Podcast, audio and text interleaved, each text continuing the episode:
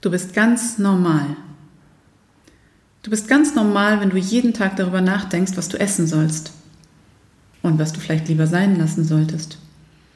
Wenn du jeden Tag wieder versuchst, dich gesünder zu ernähren. Wenn du fitter werden möchtest und endlich wieder mehr Sport machen möchtest. Wenn du isst und danach beinahe platzt, weil du zu viel gegessen hast.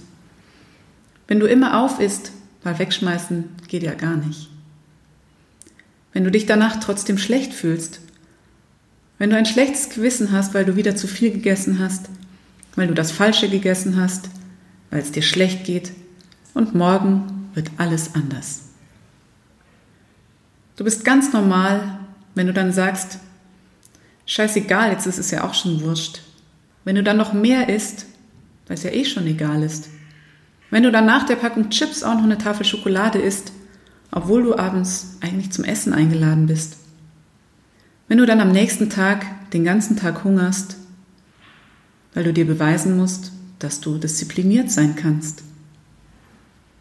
Du bist ganz normal, wenn du diese Disziplin nur ein, zwei oder drei Tage aufrechterhalten kannst.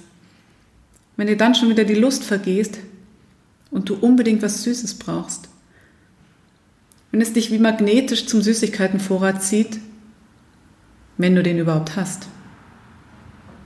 Denn vielleicht hast du alles, was du nicht essen möchtest, schon längst aus deinem Haushalt verbannt. Alles, was in deinen Augen als böse gilt.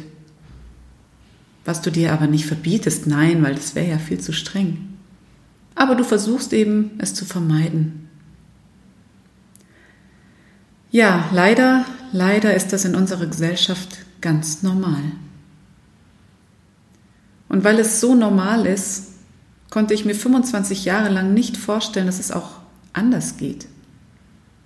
Aber bestimmt kennst auch du mindestens eine Person in deinem Freundeskreis, in deinem Bekanntenkreis, von der du sagst, ja, die oder der, die ist schlank, die kann alles essen. Total gemein. Aber vielleicht beobachtest du einfach mal ganz genau, was diese Person anders macht. Denn du siehst immer nur Momentaufnahmen.